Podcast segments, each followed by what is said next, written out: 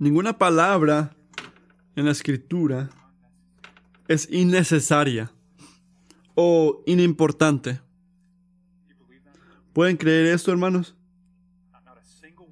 Ninguna palabra en este libro es innecesaria o inimportante. Toda escritura es inspirada por Dios y útil para enseñar, para reprender, para corregir y para instruir en la, en la, justicia. Así que sí, pasajes como el que acabamos de leer ahorita describen a gente que vivieron hace miles de años. Sí, hay diferencias culturales en el mundo. Ellos vivieron en el que ellos vivieron y no, en el que vivimos nosotros. Sí, hay diferencias. Sí, esta letra fue escrita por un hombre que se llama Pablo, que luchó con debilidades, con relaciones difíciles como nosotros también luchamos. Y todavía ninguna profecía fue producida por la voluntad del hombre, sino que el hombre habló a través de Dios mientras fueron movidos por el Espíritu Santo. Segundo de Pedro 1 dice, porque la profecía no ha tenido su origen en la voluntad humana, sino que los profetas hablaron de parte de Dios, impulsada por el Espíritu Santo. Así que esto es lo que significa. Dios ah, nos habla sin error con autoridad a través de Colosenses 4, 7 a 18, aunque se siente que estamos leyendo el correo de otra persona. Así que no digas, no puedo entender estos nombres, voy a continuar. No, mejor di, Señor, abre mis ojos, ¿qué quieres decirme? Para que pueda ver cosas hermosas. Eso lo que oramos, estas son las palabras de vida, incluyendo las conclusiones. Así que Padre pasó la mayoría de la letra. ¿Qué está concluyendo? Está pasando la letra aquí, preparando, diciéndole a los colosenses que se aferren a Dios. Que no se separen de la esperanza del Evangelio. Él quiere cuidarlos y a nosotros de pensar así. Dice, basta. Yo sé que Jesús vivió, murió, resucitó para terminar el pecado, la muerte y hacerme bien con Dios. Podemos continuar, podemos estudiar algo más práctico. Pablo quiere cuidarnos de esto, porque no hay nada más práctico que el Evangelio, ¿verdad? No hay nada que tenga el poder de transformar quién eres tú y la manera que tú haces la vida como la buena noticia de Dios crucificado. Porque cuando entendemos la realidad de que Cristo es quien dice ser, que es sobre todo, entonces ninguna parte de la vida se mantiene sin ser afectada, impactada. Quien es Jesús y lo que hace y ha hecho tiene implicaciones serias para cosas como estas. ¿Cómo nos relacionamos con otras iglesias? ¿O cómo seguimos el ministerio cristiano? ¿O cómo cuidamos a otros en el camino. Y Pablo concluye su letra al enseñarnos lo que el Señor espera en cada área. Vamos a empezar en las primeras dos y después sigo la última. Así que recuerden esto mientras empezamos.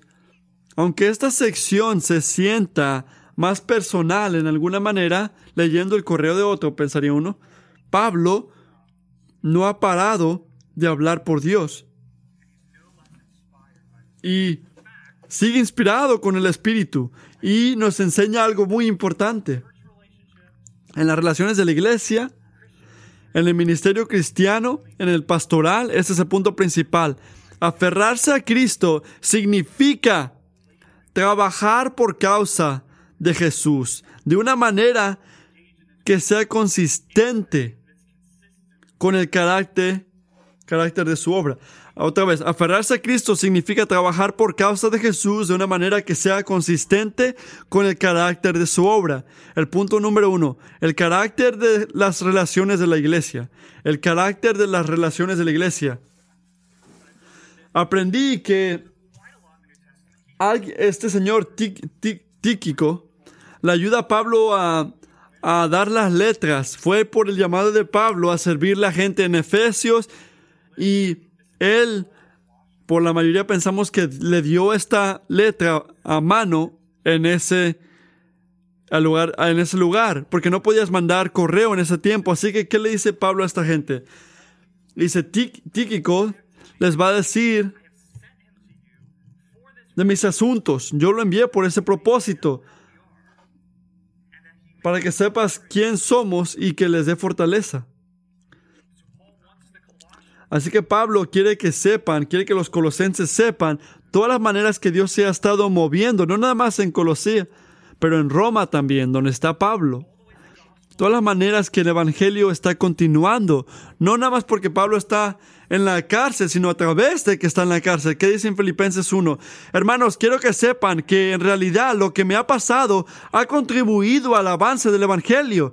Es más, se ha hecho evidente a toda la guardia del palacio y todos los demás que estoy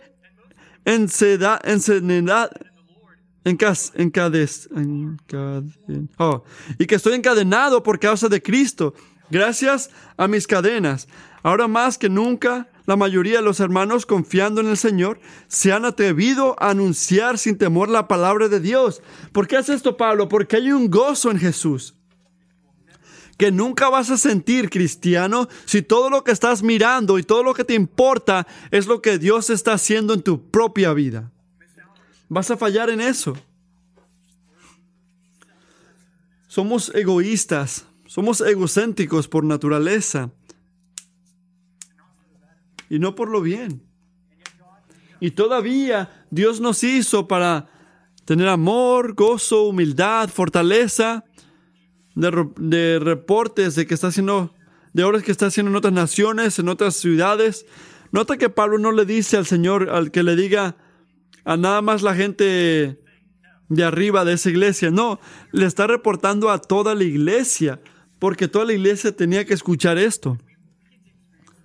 Y tenemos la misma experiencia nosotros. Cada vez que compartimos una, un avance de la misión o miramos un video, que tiene que ver con otra iglesia, o cuando vamos a una clase de misioneros, la hemos hecho muchas veces, o escuchamos de un pastor que está visitando, que comparte lo que Dios está haciendo en su iglesia antes de predicar. Esas no son acciones opcionales. No, esta es la manera que Dios derrama fortaleza a nuestros corazones, a nuestras almas, y fortaleciendo nuestra relación con el cuerpo de Cristo. Este es el punto principal. ¿Qué está ilustrando aquí Pablo? interdependiente, relacionales, iglesias, no iglesias como egocéntricas que se enfocan solamente en ella, en sí misma. No, es vemos que siempre se relacionan entre sí mismas. Así que ahora quiero ser personal. No tenemos que decir, hermanos, mientras Kingsway está bien, yo estoy bien. ¿Sabes lo que estoy diciendo? Mientras Kingsway estoy, está bien, no me importa cómo están otras iglesias, cómo están otros creyentes. No, no me importa. No debemos decir esto. ¿Por qué? Porque el Señor quiere que nos enfoquemos en el bienestar de otras congregaciones que están como la de nosotras. Este es el propósito de Dios, que estén en nuestros corazones. Y que regularmente escuchemos y nos gocemos en lo que está haciendo Dios. Nota, esto no es...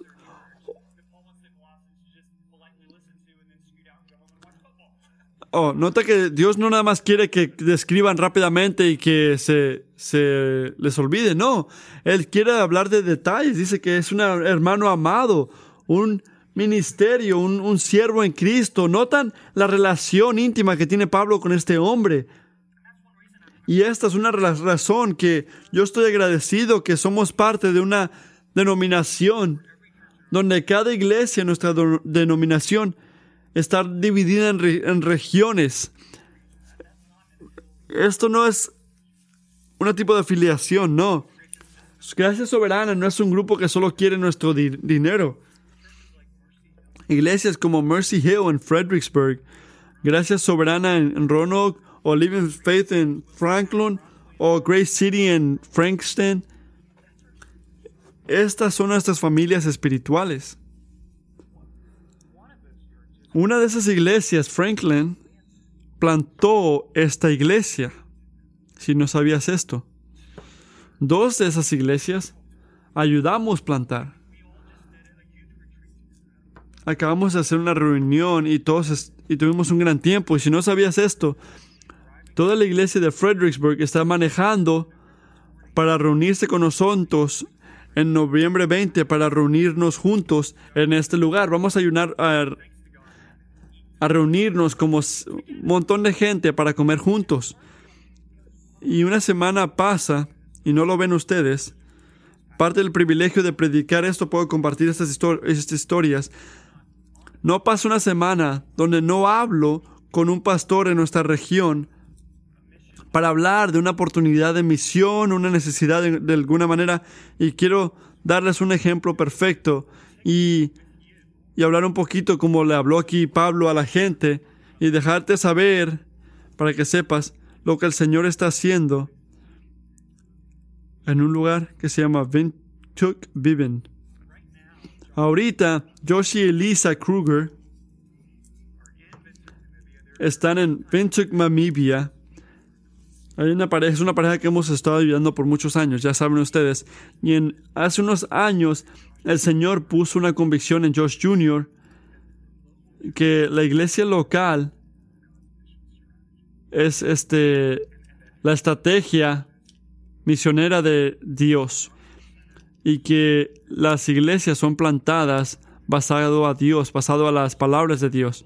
Y Josh y Lisa también han notado que el Señor está llamando a Josh a ser pastor completamente, de buscar, de ayudar a gente en Mebibia que busquen a Dios y encuentren a Dios, pero también que sean partes de una iglesia local en Ventuk, Namibia. Y ahorita hay un grupo de 40 o 50 personas que se reúnen con Joshi y Lisa y buscando de él como su pastor. Ha predicado regularmente los domingos. Ella predicó porque van seis horas enfrente de nosotros y están guiando un grupo de comunidad en su, en su casa durante la semana. ¿Qué se escucha que está haciendo Dios ahí? Y cuando visité a Josh y Liz en abril y pasé una semana con ellos, hablamos por horas de cómo tienen un deseo de plantar una iglesia en Vintuk, Namibia. Y desde entonces hemos hablado mucho de esa posibilidad con nuestra, con nuestra iglesia, otros pastores en nuestra región, hasta Dave Taylor que ya está guiando la denominación. Sin excepción, todos creemos que esto es algo que el Señor está haciendo. Si puedes escuchar de Josh y Lisa el favor relacional que les ha dado Dios en ese grupo étnico, es increíble. Así que esto es lo que estamos haciendo. Estamos intentando traer su familia a Milote en, enero para plantar una iglesia en un año para con la esperanza del 2024 enviarlos para plantar la iglesia en Bintuk, Namibia, con esos que ya los están esperando. Y eso me llama la atención, me llama la atención ver cómo el Señor está moviéndose así. Y esta es la misma cosa que los colosenses sentían cuando recibieron a Tíquico. Pero nota que no vino solo. Lee el versículo 9. Pablo envió a Onésimos con él. Juntos ellos este, les informarán acerca de todo lo que aquí pasa. Así que, ¿quién es Enésimo? Al lado de ser una persona difícil de decir, el nombre difícil de decir. Enésimo era una persona que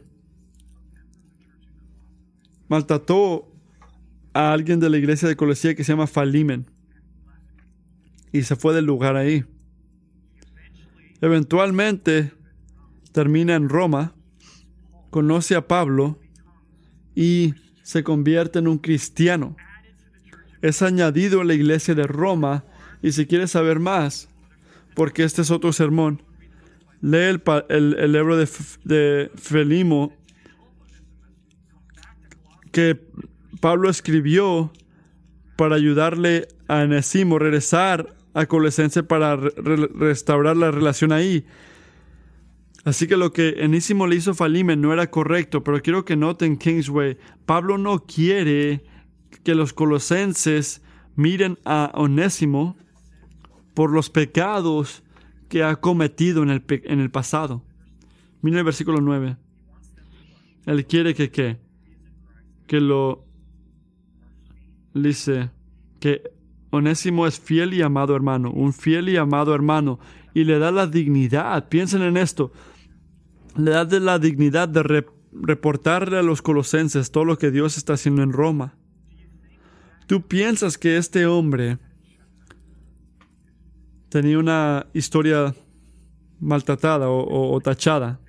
Tú piensas que cuando él entró con Tíquico a la iglesia de Colosea, hubiera sido incómodo. Sí. Y todavía Pablo lo envió. Un ah, fiel y amado hermano, ¿qué hacemos de esto? Eso es lo que yo hago de esto. Las relaciones entre iglesias siempre van a venir con luchas. ¿Verdad? Siempre eran difíciles antes y, todavía lo son hoy. Pero este es el punto, eso es lo que aprendemos del ejemplo de Pablo, cuando las relaciones regionales, cuando la iglesia es como difícil o está, está difícil la cosa y queremos irnos, no lo debemos de hacer. ¿Qué hacemos? Respondemos con misericordia y justicia a cualquier problema que hay, como Pablo lo hizo al escribir la letra de Philemon, y mantenemos, mantenemos nuestros ojos enfocados en lo que Dios está haciendo, no en lo que está haciendo la gente y continúa haciendo, aunque sea a través de objetos quebrantados. En otras palabras, aferrarte a Dios significa luchar por la obra de Cristo. Dice, aferrarse a Cristo significa trabajar por la causa de Jesús de una manera que sea consistente con, la, el carácter de su obra. Así que está terminando su obra a través de gente quebrantada. Hay que gozarnos con otras iglesias igualmente, especialmente en nuestra región. Es el carácter de las relaciones de la iglesia. El segundo punto, el carácter del ministerio de Cristo. El carácter del ministerio cristiano. Puede que notaste mientras estaba leyendo pero este, esta sección es un montón de bienvenidas por muchos miembros de la iglesia de Roma a la iglesia de Colosenses. Y al ver que Pablo pone estas, este, estos saludos, vemos cómo a Dios le importaban las relaciones entre iglesias. Pero en otro nivel, creo que lo que Pablo enseña aquí de esta gente, esto ilustra el carácter del ministerio cristiano. Quiero que pienses conmigo. En Efesios 2.10, Pablo le dice a los Efesios, porque somos su obra, somos hechura, eh, hechura de Dios, creados en Cristo Jesús para buenas obras, las cuales Dios dispuso de antemano a fin de que las pongamos en práctica. Este versículo no nada más es verdad de los efesios, es verdad para cualquier cristiano. Si eres un creyente, te levantas cada día de tu vida y sabes algo, sabes que hoy Jesús ha preparado buena obra para ti para que camines en ellas. Ser cristiano significa más de, salvación en el último día, significa vida nueva hoy. Una vida devocionada al amar y servir al Señor significa usar tu tiempo, tu habilidad, tus talentos para hacer mucho del Salvador que murió para ti. Y creo que es fácil hablar así en este lugar, en la iglesia, pero haciendo la buena obra es, es fácil hablarlo aquí, pero ¿cómo se ve eso en práctica? Piensen en esto. ¿Cómo se ve el ministerio cristiano durante toda la semana? ¿Qué requiere? No nada más para los pastores, sino para todos nosotros, todos los nuevos creyentes, hasta la gente ya más, ya mayor de la iglesia. Creo que Pablo habla de características en esta sección. Habla de que siempre es costosa. El ministerio es costoso. Hay luchas en cuanto a las palabras que usa en el versículo 10, mi compañero de prisión, no saben si se refiere que está en Roma con Pablo o una o una o que está captivado a las prioridades de Dios como Pablo, pero creo que el punto está ahí que el ministerio del cristiano es costoso. Puede ser algo físico. Aristóteles eh, fue atacado por gente. En Hechos vemos eso. Y estuvo atorado en, una isla con Pablo también, que es otra cosa, una, una lucha este, física. Para otra gente, el, costo puede ser una relación, puede que tengas que perder una amistad o parar de, de unirte con gente que te separan de Cristo o te separan de Cristo. Puede que el, costo sea financiero. Y oré de esto hace un tiempo, pero basado al universo, basado en al, mundo, cada persona en este cuarto son ricos. Cada persona en este cuarto es rico comparado con el, con el resto del mundo. Y si esperamos y si buscamos a Jesús, Él nos va a llamar a dar mucho de lo que ya nos, has dado, nos ha dado nosotros. Tiene su costo seguirlo a Él. No te lo puedes quedar todo. El último, podemos continuar otros ejemplos, pero si te gusta tener una vida cómoda, donde nunca estás muy ocupado, nunca estás trabajando muy duro o nunca estás forzado a hacer nada fuera de tu comodidad, puedes saber esto, cristiano, que el, el Señor va a poner buenas obras ante ti, que son diseñadas para matar tu egoísmo, tus ídolos. Puedes apostar todo en eso. Y deberías estar sospechoso. Si puedo ser tan firme al decir esto. Puedes ser sospechoso cuando tienes una oportunidad de hacer una, una obra del Evangelio que se siente costosa o dolorosa, donde un hermano o hermana o un pastor o un amigo te dice que hagas algo, te pide algo. Eso va a costar, eso va a costar. Me va a poner, poner en un lugar costoso. Debes estar sospechoso si tu respuesta es, Dios no me está llamando a esto. Como si... Como si el llamado de Dios fuera fácil. No, es difícil. Debes estar sospechoso si tu primera respuesta es, no, no yo, no tengo, no tengo que hacer eso. Lo voy a decir así. Seguir a un Cristo que sufrió es seguirlo en una vida de sacrificio. Si tu vida cristiana no se siente como un sacrificio, deberías de cuestionar, ¿estoy siguiendo a Cristo? Marcos 8 dice, entonces llamó la multitud, si alguien quiere ser mi discípulo, les digo que se niegue a sí mismo, lleve su cruz y me siga.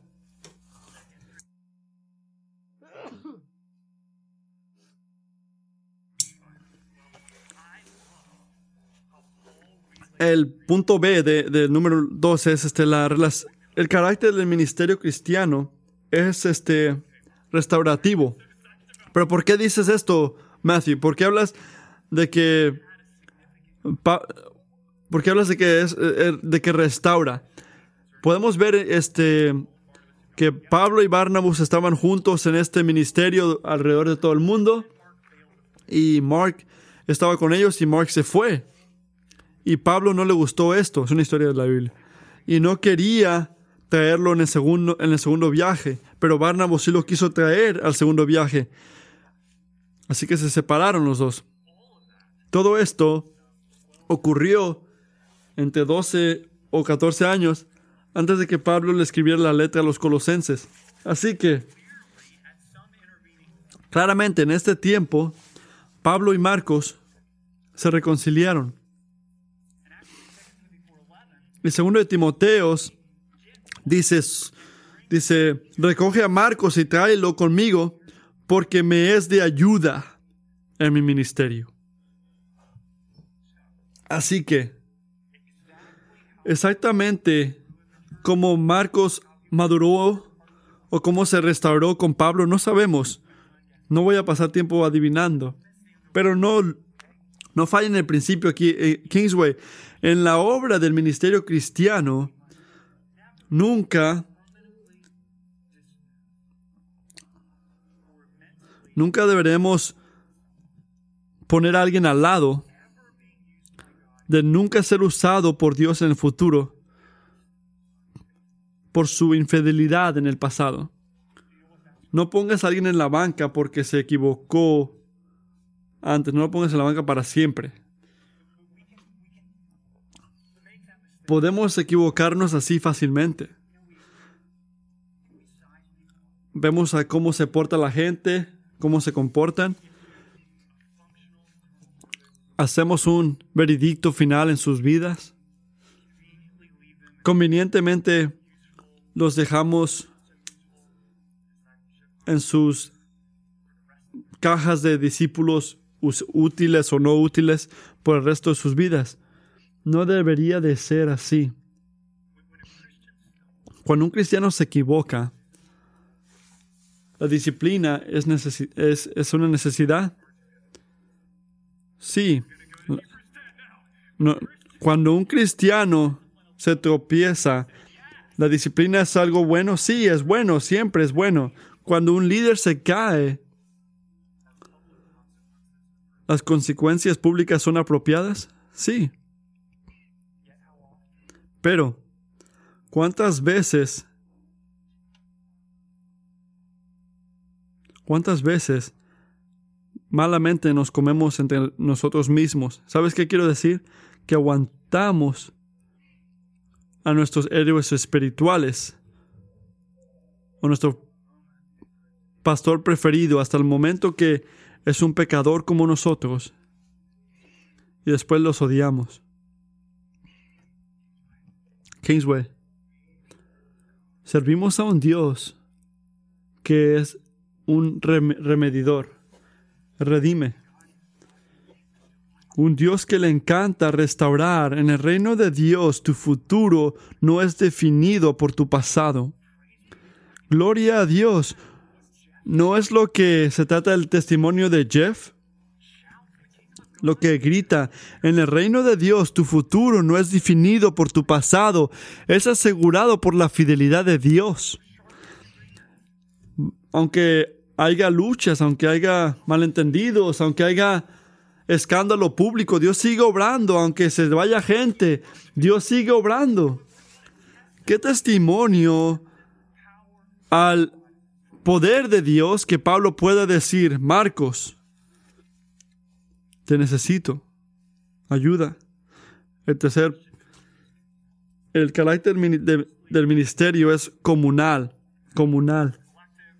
Colectivo o es un deporte de equipo, mejor, para que entiendan. Para que entiendan. El carácter del ministerio es, es algo de un equipo, Miren el versículo 11.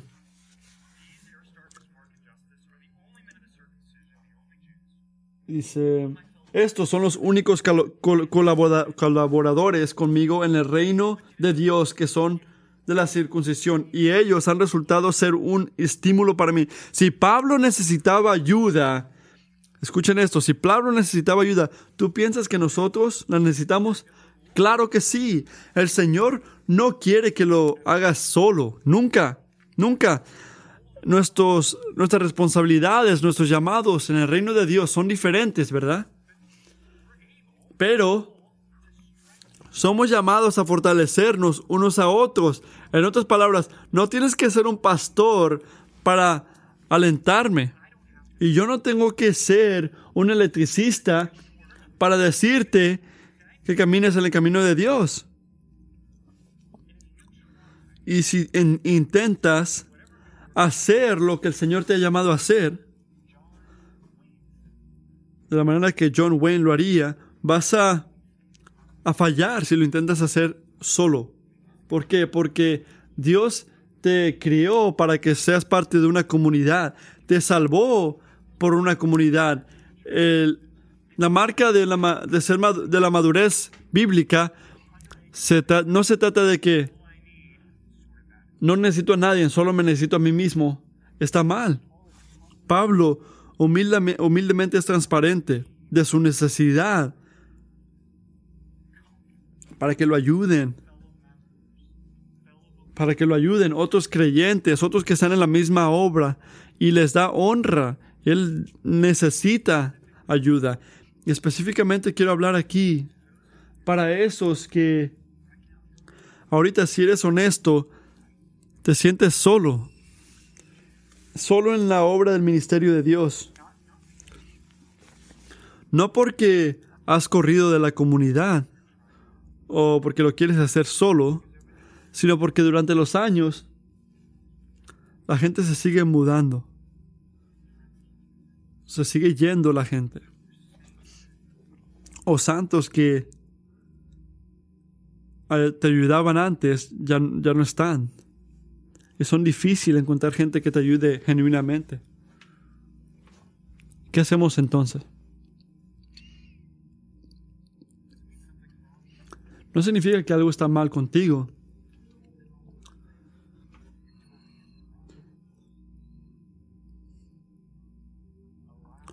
Deja que el versículo 11 que molde tus expectativas. Estos son los únicos hombres entre la circuncisión. ¿En serio, Pablo? ¿En serio?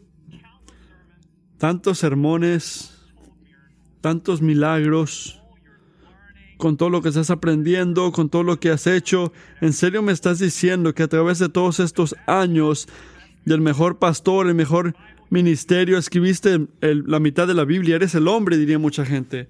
¿Solo tres judíos están trabajando contigo? Sí.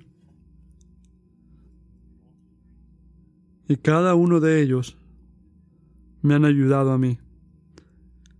Me han sido estímulo para mí. Amigos, servir a Jesús siempre significa seguirlo a Él fuera del campamento. Vas a sentir soledad vas a sentir una lucha relacional, pero no te sorprendas, no, no te sorprendas cuando la gente humana sean, sean pocas.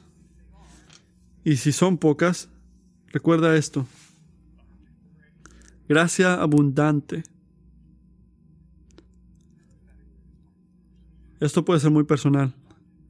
Gracia, gracia abundante fluye de la gente más pequeña, de los lugares más pequeños. ¿Qué quiero decir con esto? No pienses no, no, pienses que este no pienses que alguien tiene que ser una estrella o alguien increíble para alentarte. Cualquier persona puede hacerlo. Dios usa a cualquier persona para alentarnos. Y todavía Dios, nuestro Dios, amoroso es fiel al ayudarnos y fortalecernos a través de una persona. No te olvides eso. El ministerio cristiano es comunal. El punto D es este. El carácter del ministerio es marcado por la oración persistente. Honramos a la gente que va a otra tierra, a Bangladesh o a África para predicar nos encanta. Nos gusta mucho la gente que da comida a la gente de necesidad. O dejan una carrera increíble para ser pastor, lo que sea. Yo diría que haríamos mejor a veces de honrar a la viuda que se arrodilla ante el Dios y Padre de nuestro Señor Jesucristo, cada mañana pidiéndole al Señor que le dé fuerza y que proteja a su iglesia. Yo diría esto. Y si no sabes de lo que hablo, entonces tienes que buscar el nombre de una persona que se llama Elisa Hoffman. O tienes que unirte a Mike y Will Hagen al orar por nuestras ah, reuniones cada domingo. O tienes que regresar hoy en la noche a las seis y media en el cuarto de seminario para interceder por nuestra congregación. ¿Por qué digo esto? Porque la oración es, un, es algo santo, es una guerra espiritual, es la manera en que hablamos contra las fuerzas malignas a nuestro alrededor y es difícil hacerlo porque hay muchas distracciones, hay muchas cosas que se sienten fáciles, pero la oración se hace difícil para muchos y nada se compara con este poder. Miren el versículo 12. Epefras, ¿qué está haciendo él? Que es uno de ustedes, siempre es siervo de Cristo. Les envía saludos, siempre esforzándose intensamente a, favor de ustedes en sus oraciones. en el versículo 13 dice, porque de él doy testigo que tiene profundo interés por ustedes. ¿Cuándo fue la última vez, sé honesto, que específicamente y fielmente oraste por nuestra iglesia. Algo que no tenía que ver con tus luchas personales. No lo digo para darle culpa a cualquiera o, avergonzarte. Yo digo porque yo noto que es fácil hacer cosas para la iglesia o evaluar mentalmente la iglesia que lo que es calladamente ir al Señor y orar por la iglesia. Es fácil hacer cosas y no orar. Es importante la oración y por eso oramos por nuestra iglesia, por miembros, por otras iglesias, otros países. La oración nos recuerda que nuestra esperanza está en el Señor, que siempre mantiene sus promesas y no en gente que son infieles mañana. Lo digo porque el versículo 14 dice, Pablo habla de oraciones de Demas. En 2 Timoteo 4:10 habla de la manera que Demas lo, lo abandonó. Se enamoró con su mundo. La esperanza humana van a fallarte. Puedes apostar en eso. Te van a fallar. Dios no te va a fallar. Dios no te va a fallar. ¿Y cuál es el punto? Que mantenerte a Cristo se trata de luchar para la obra de Cristo y mantenerte consistente con la obra de Cristo. ¿Qué sabemos? Que sabemos que es un Dios fiel. Así que ¿de qué se trata el ministerio cristiano? Se trata de orar. Dios, haz lo que has prometido hacer. Déjame terminar con unos comentarios del ministerio cristiano. Y me tomo mi tiempo aquí mientras termino para exhortar a la gente mayor aquí y para prepararte a ti para saber qué orar para el futuro. Tres marcas. El carácter del ministerio es, relacional. El carácter del ministerio pastoral es relacional. No significa que cada pastor va a ser tu mejor amigo o que cada pastor va a, pasar el mismo tiempo con cualquier miembro. Sí significa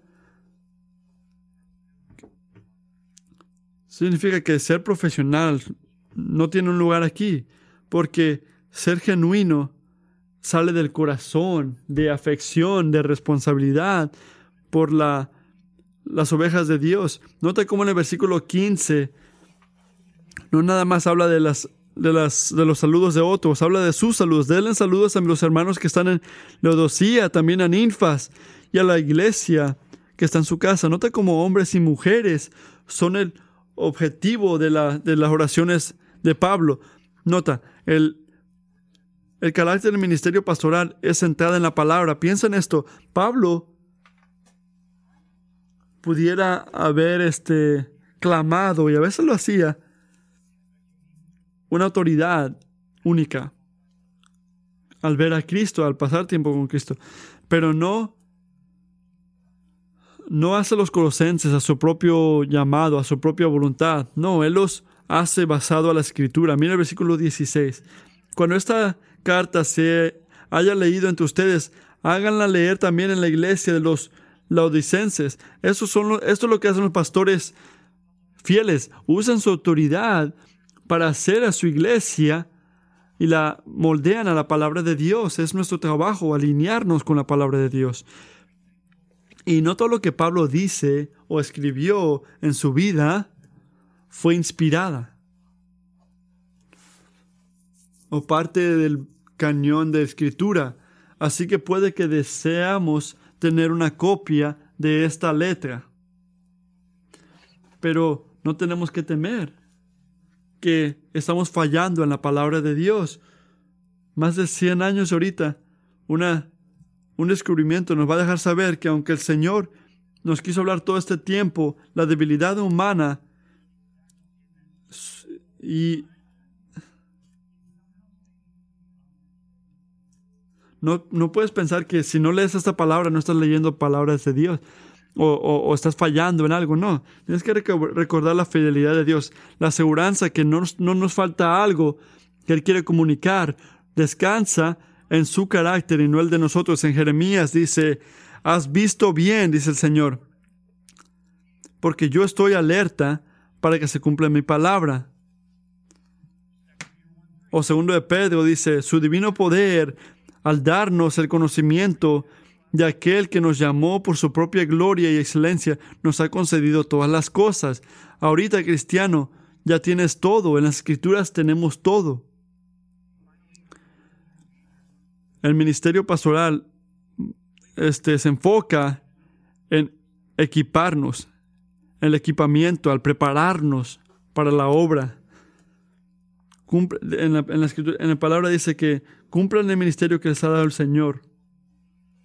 Cuida el ministerio que has recibido del Señor. Nuestro trabajo no es correr un montón de programas, programas cristianos para que todos se la pasen viéndolos. Y gloria a Dios por eso. Nuestra responsabilidad es que es prepararlos, equiparlos para la obra del ministerio que dicen según Efesios. Es la, responsabilidad de la, iglesia, tu obra, de hacer el trabajo del ministerio. Es mi trabajo equiparte, prepararte para esto. Un pastor fiel no corre dando papeles todo el día, diciéndoles cómo comportarse y haciendo lo que todos lo hagan, poniéndolo en el calendario de la iglesia. No, a través de nuestras enseñanzas, a través de nuestro ejemplo, nuestras oraciones, hacemos que les llamamos a ustedes a que fielmente caminen en lo que Dios los ha llamado a hacer. Así que cuando evaluamos el pasado, presente y futuro, no debemos preguntar, ellos pueden ayudarle, ayudarnos en ocho programas cerrando los ojos. No, ¿qué debemos decir? Este es un nombre que le importa a la gente de Dios. Este es un nombre que podemos e, este, confiar con la palabra de Dios. Este es un hombre que gozosamente prepara a otros para la, para la obra del ministerio. Esto es lo que preguntamos. Para pastores, agarrarnos a Cristo significa luchar, trabajar a, basado en la voluntad de Jesús de una manera que es consistente con Dios. Sea ministerios, sea misiones, sea lo que sea, no hacemos lo que queremos hacer, lo que queremos hacer, lo que se sienta natural. No, tenemos que parar y decir, Señor, en todas estas áreas, ¿cómo podemos trabajar para tu obra de una manera que sea consistente con tu palabra? Y si alguna de las cosas que hablé esta mañana te sorprende o se te hacen difíciles, o mientras concluimos esta serie de Colosenses piensas, ay, no sé cómo lo voy a hacer voy a poder aferrarme a Cristo. Y todo esto significa, quiero decirte las palabras de Pablo en, el versículo 18, perdón. Él dice, Colosenses, gracia sea con ustedes. No puedes concluir de una mejor manera. Gracia sea con ustedes. ¿Por qué? Porque Pablo sabía que la misma gracia inmerecida que le ayudó a él es la misma gracia que va a sostener a los colosenses a aferrarse a Cristo. Y es la misma gracia que nos va a sostener a nosotros. La misma gracia. Así que hay que ir al Señor y pedirle esa gracia que nos ayude a aferrarnos a Cristo.